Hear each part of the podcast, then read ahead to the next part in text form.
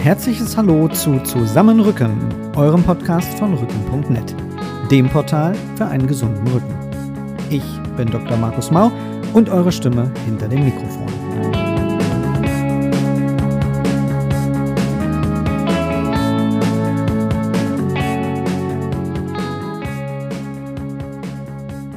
Ich nehme euch heute mit zu einem ganz besonderen Termin. Wir gehen vom heimischen Laptop aus auf Außenmission nach Berlin. Genauer gesagt ins dortige Museum Körperwelten. Wer schon einmal dort war, wird jetzt wissen, wovon ich spreche.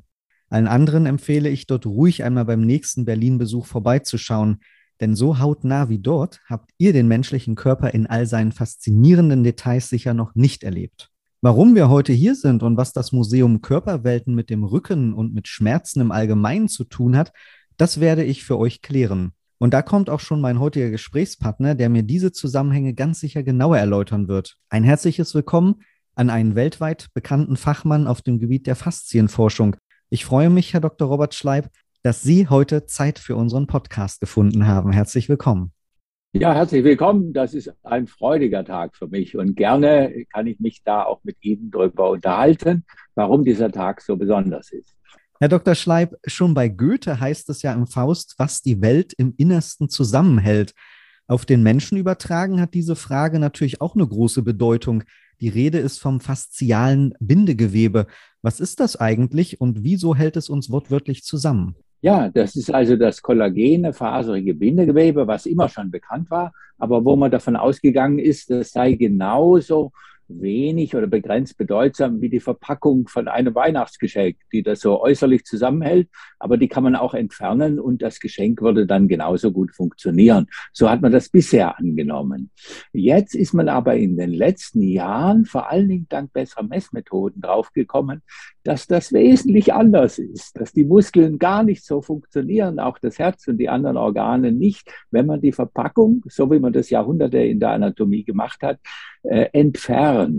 Man könnte sogar sagen, wenn Sie ein Spray entwickeln könnten, wo Sie nur das fasziale kollagene Bindegewebe entfernen, dann wäre von dann wären sie ein Häufchen Gewebe und Wasser auf dem Boden. So ähnlich wie wenn sie das Spray bei einer Apfelsine anwenden und die Schale und die dünnen Häute entfernen, dann ist das Apfelsinensaft. Also eine komische Vorstellung, aber ich wäre dann ein Menschenhaufen auf dem Boden.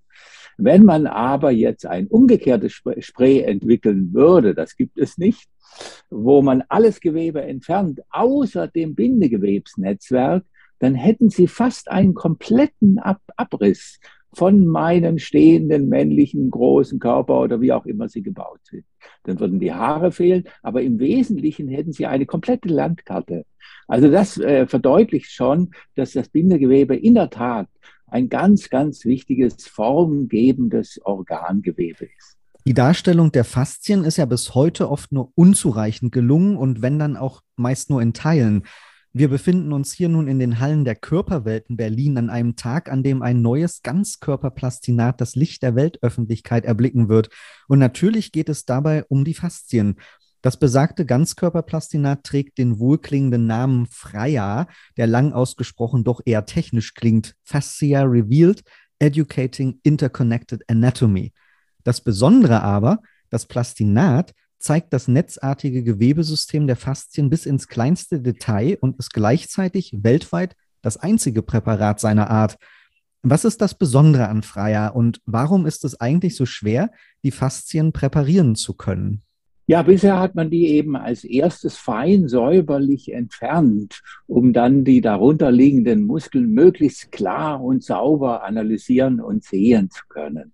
Und das ist jetzt eine Umkehrung der klassischen Herangehensweise an die Anatomie des menschlichen Körpers, dass wir also versuchen, die Faszien, die eben nicht fragmentierte Einzelteile sind, sondern die ein ganz körperweites Verbundnetzsystem sind, die möglichst im Vordergrund stehen zu lassen und möglichst viel von dem anderen zu entfernen.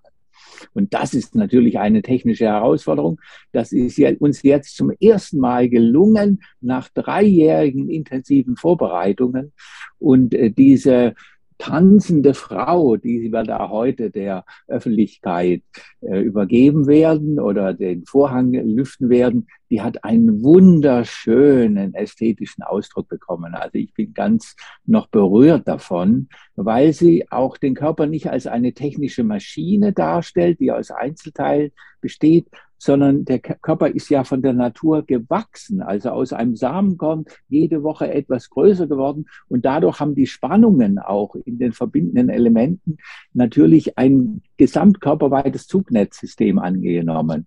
Und dieses ganz körperhafte, ganz vernetzte denken, das verdeutlicht äh, diese Freiheit, diese ganze, das ist ein historisches Datum in der Anatomie auch. Zum ersten Mal ist es gelungen. Natürlich geht das nur aufgrund der Plastination, die Gunther von Hagen eben als erster erfunden hat, mit dem wir hier und seinem Institut deswegen auch sehr erfolgreich zusammengearbeitet haben.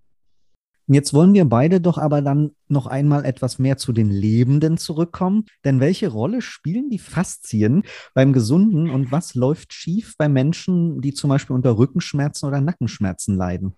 Ja, da hat eben die Forschung in den letzten Jahren etliche Vermutungen, die es in der Komplementärmedizin, also Bindegewebsmassage, Osteopathie, Räufenbehandlung und so weiter, da hatte man das schon länger vermutet.